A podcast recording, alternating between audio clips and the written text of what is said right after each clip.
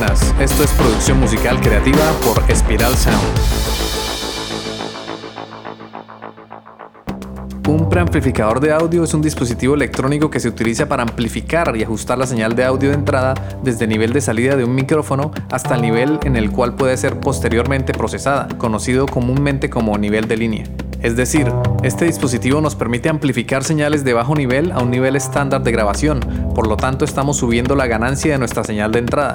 La señal de entrada puede ser la voz que es capturada por un micrófono. El preamplificador puede estar integrado por un equipo de audio o puede ser un dispositivo independiente.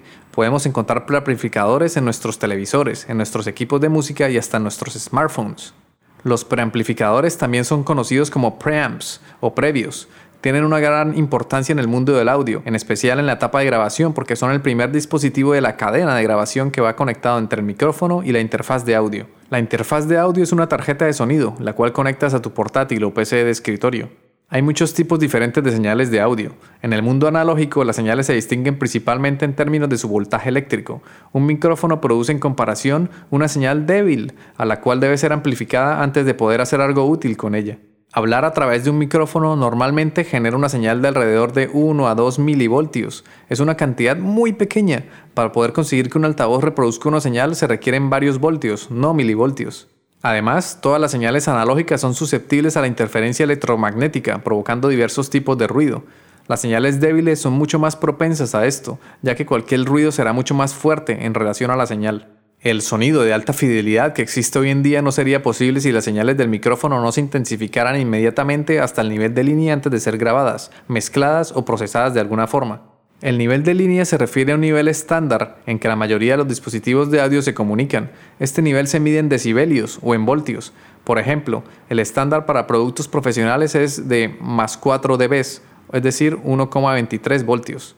Si tienes dudas sobre los decibelios, te recomiendo que escuches el podcast número 33, donde desenmarañamos el mundo de los dBs. Los previos o preamps también son importantes porque tienen un efecto directo sobre el carácter del sonido. Pueden alterar la señal y colorearla, pueden introducir distorsión o incluso pues, pueden ser absolutamente cristalinos. Los primeros previos fueron utilizados en las telecomunicaciones, como por ejemplo las señales del telégrafo y telefonía. Además, se les dio un uso militar. Cuando se inventó el transistor, que es un dispositivo electrónico semiconductor que permite el pase de una señal en respuesta a otra, se pudo avanzar muchísimo en el tema de la amplificación de las señales. En nuestro caso hablamos de señales de audio. Las ventajas de utilizar un preamplificador de audio son las siguientes. Mejora la calidad del sonido. El preamp puede ajustar la señal de audio de entrada para mejorar su calidad, lo que resulta en una mejor calidad de sonido en la salida. Este es un resultado de aumentar la ganancia y disminuir el ruido. Como consecuencia, el nivel final de audio será mucho más limpio y fuerte. Otra ventaja del preamp es el ajuste de nivel de señal. El preamp permite ajustar el nivel de señal para que sea adecuado. Esto puede ayudar a evitar distorsiones y pérdida de señal. Otra ventaja es la conectividad. Muchos preamplificadores tienen entradas y salidas múltiples que permiten la conexión de diferentes dispositivos de audio. Y las desventajas de utilizar un preamplificador de audio pues es el costo, porque los preamplificadores de audio pueden ser costosos, especialmente los modelos de alta calidad. Otra desventaja es el espacio. Los preamplificadores pueden ocupar mucho espacio, especialmente si se utiliza un modelo independiente. Y la configuración. La configuración de un preamplificador de audio puede ser complicada, especialmente para aquellos que no tienen experiencia en la configuración de equipos de audio.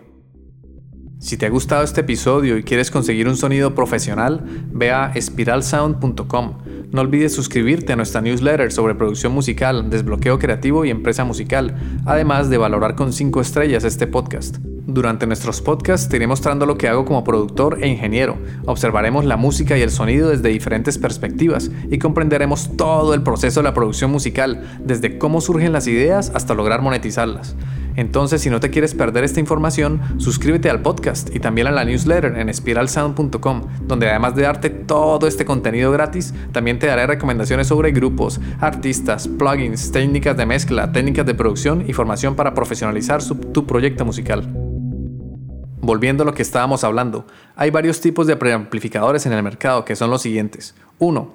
Preamplificadores de válvulas. Utilizan tubos o válvulas de vacío para amplificar la señal de audio, lo que puede producir un efecto que vamos a llamar como colorear el sonido, es decir, que suene cálido y natural.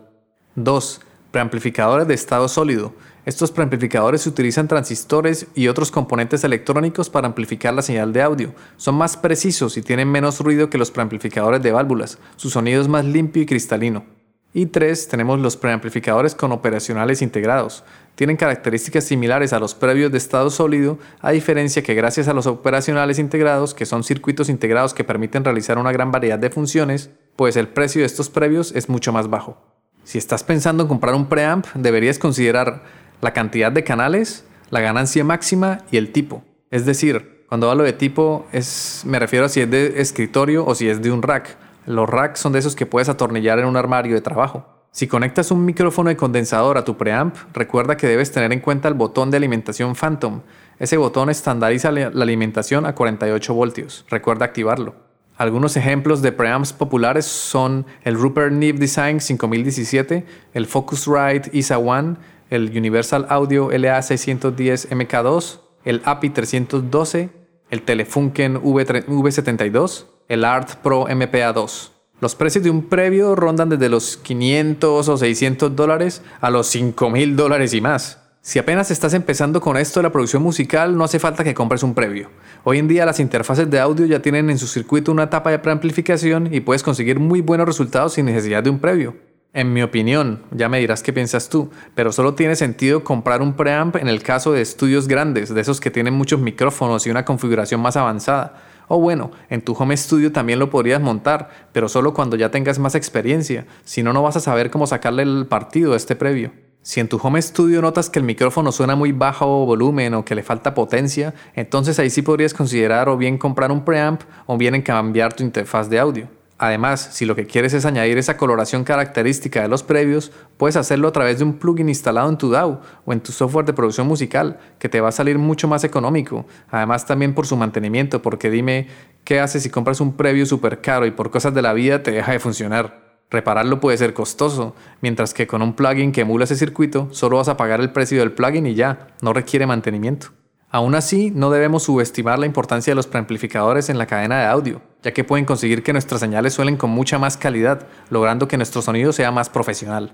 Por eso, una vez más, si estás pensando si comprar un preamp o no, pues depende, depende de tus necesidades. Como te he sugerido antes, las interfaces de audio ya tienen un preamp integrado que te va a servir para producir canciones. Por eso es ideal que si estás apenas empezando, lo mejor es que no te compres uno. Cómpralo cuando ya sea más experta o experto y notes que te hace falta un preamp para mejorar tu sonido.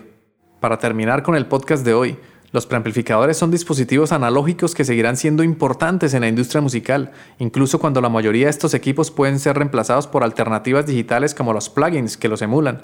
Pero bueno, aquí entramos en la eterna discusión del mundo analógico versus el mundo digital. Por eso déjame un comentario con tu opinión. ¿Prefieres el preamp analógico o te quedas con el plugin digital?